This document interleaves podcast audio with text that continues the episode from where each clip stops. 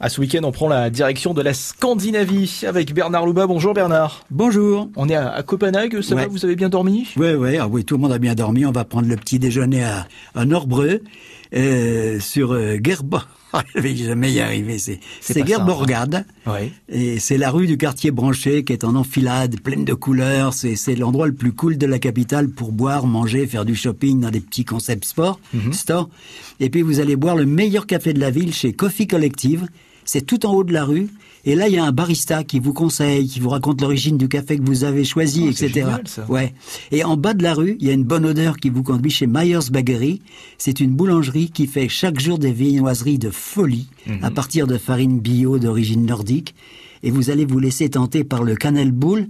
C'est un, un petit roulé à la cannelle qu'on prend avec un chocolat chaud et les Tiberkirk à mi-chemin entre un croissant et un pain au pavot. C'est en forme, hein, comme Ah ça. oui, oui, euh, là, effectivement. Je vous l'avais annoncé hier. On va jeter un œil sur Kartoflakenkern, qui se traduit en français donc par le champ de patates. Ah bah oui, c'est quoi ce champ de oui. patates alors Alors à l'origine, les maisons aux façades grises, alignées dans des rues pavées, mal entretenues, servaient de dortoir aux ouvriers à l'époque. Et tout autour, les femmes plantaient des pommes de terre pour nourrir la famille, parce qu'il y avait que ça à manger. hein. Mhm. Alors rassurez-vous, l'endroit a beaucoup évolué au fil des années. C'est même euh, devenu un peu bobo. Et il y a la grisaille de l'époque qui a été remplacée par des maisonnettes pimpantes, des couleurs pastel couvertes de lierre, prolongées par des jardinets impeccablement entretenus et au printemps des cerisiers en fleurs. On se croirait à Tokyo. Et puis, tout est d'une propreté exemplaire. Alors il y règne une atmosphère paisible, on entend juste le chant des oiseaux, on se croirait dans un conte d'Andersen. Oui, c'est ce que j'allais vous dire Hein. Exactement. On pourrait dire que c'est devenu le, le champ de pommes de terre nouvelle, quoi, en, gros. Hein. Et si on si on se faisait un petit des petits musées, hein, Allez, je vous suis. quand même. J'imagine que ça Et- ne manque pas à Copenhague. Ah ben non, le plus réputé, c'est le musée des Beaux-Arts qui présente une, une riche collection de, de peintures danoises, surtout flamandes, avec euh, des Bruegel, Rembrandt, Rubens, euh, enfin, les petits peintres du dimanche habituel, quoi, et quelques toiles de Matisse, celui-là il venait de chez nous. Et puis côté contemporain, il y a le musée d'art moderne de Arken, qui est situé à, faut encore, encore une, un truc imp- imprononçable, Ischeuge, ouais, on va dire ça à l'aplomb de la mer, c'est à une vingtaine de kilomètres au sud de la ville. Moi, j'aime bien aussi le musée viking. Alors lui, il est, il est à une demi-heure de train. On va jusqu'à Roskilde, qui a été l'ancienne capitale d'ailleurs du Danemark, à l'ouest de Copenhague. Et le musée raconte l'histoire des guerriers vikings, à la fois commerçants et pillards. Et, et propose une belle collection de bateaux nordiques traditionnels avec des voiles carrées, dont cinq navires vikings entièrement reconstitués à partir de restes d'épaves. Ah bah tiens, puisque vous nous parlez euh, mer, euh, j'imagine qu'il doit faire plutôt frais là-haut. On a, eh, on a une vue ou pas sur les fjords scandinaves Ah bah il y a la vue qui est magnifique sur ce fjord et puis et puis il y a un chantier naval à l'ancienne avec des ouvriers qui construisent des dracars. Mais mais le must c'est faire une balade à bord de l'un de ces navires de légende comme membre d'équipage. Ah par Thor et par Odin mes enfants, tout ça nous a mis en appétit. Alors retour à Copenhague et alors là je vous, je vous amenais Kevin dans un truc encore complètement dingue. Mhm. Euh, on va déjeuner dans une église. Voilà. D'accord. Dans le quartier de Vesterbro, c'est l'ancien quartier chaud de Copenhague Ah, en plus. qui depuis oui, en plus oui, qui depuis quelques années est devenu un quartier branché. Alors, un investisseur privé a racheté Absalon, c'est une église désacralisée bien sûr, Mhm. pour en faire un centre communautaire contemporain. Dans cette église, il y a un restaurant-bibliothèque, on déjeune à prix très raisonnable, au coude à coude, dans un espace décloisonné souligné par des couleurs fraîches, un beau parquet de bois. Il y a la lumière qui pénètre par les immenses fenêtres colorées. J'en profite pour vous donner un spot étonnant pour vous restaurer. C'est Pepper Island, sur l'îlot de Christianholm. C'est non loin de l'opéra où on était tout à l'heure. Ce complexe industriel ancien, partout dans les capitales maintenant il y a ce genre de truc. Hein.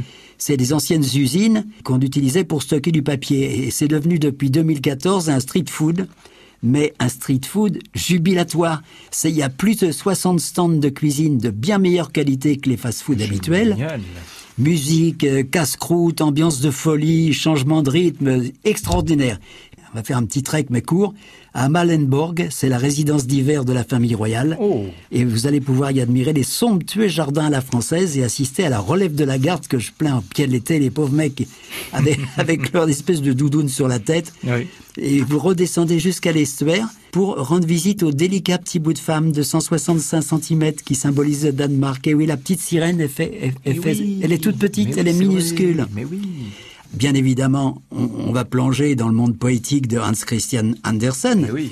En 1909, parce qu'il faut quand même connaître l'histoire, elle est amusante. Mhm. Ému par un ballet tiré du, du conte, Monsieur Jacobson, qui était le fils du fondateur des brasseries Carlsberg, commande à Edvard Eriksson une statue de la petite sirène. Eriksson, il utilise comme modèle le visage de la danseuse Helen Price et le corps de sa femme Hélène. Et il choisit de la sculpter en pleine transformation quand sa queue devient une paire de jambes. C'est romantique, c'est superbe, elle est alonguie sur son rocher, polie par les embruns. Elle lance un regard un petit peu triste en direction du grand large. On peut s'imaginer qu'elle s'adresse aux navires qui continuent leur route sans avoir le bonheur de découvrir la, la beauté et la sérénité de Copenhague, parce que c'est vraiment une ville, une ville formidable. Et alors, Bernard, le soir, on fait quoi? Alors là, le soir, il y a incontournable. C'est la bonne heure pour rejoindre New Haven. C'est un ancien bassin qui a été tracé par des architectes hollandais au XVIIe pour permettre aux navires marchands d'accéder au centre-ville. Alors sur 600 mètres environ, on a bâti de part et d'autre de maisons de négoce, dont le rez-de-chaussée accueillait des tripots et des lupanards. Oui, on en retrouve partout. Hein. Alors on y voit à présent des superbes maisons avec des façades orange, bleu, rose, rouge, qui se reflètent harmonieusement sur le canal. On s'attable dans la salle tout en bois du Cap Horn. C'est un, restaurant magnifique pour et pas très cher pour déguster notre dernier repas. Moules, harengs, saumon fumé, steak de renne, en admirant les vieux gréments qui se balancent sur l'eau. Et puis, tous ces jeunes qui sont là, qui sont assis sur le paramètre, qui consomment des bières. Et puis, un Chinois qui passe et qui vient ramasser des bières pour revendre les, pour revendre les boîtes après. Ah Donc, c'est ah. c'est de l'autopropreté. Ça, c'est très, très bien. C'est génial ça. Voilà, il y a des familles entières, des couples d'amoureux, des, des- ces bandes de jeunes là dont on parlait. Et puis pour nous, la fête, eh ben, elle se termine. Hein. L'avion nous attend demain, alors euh, n'oubliez pas le guide. Je vous, en- je vous embrasse. Nous voyageons chaque week-end avec Bernard Louba et France Bleu Carloser au week-end prochain, Bernard. ok, Kevin.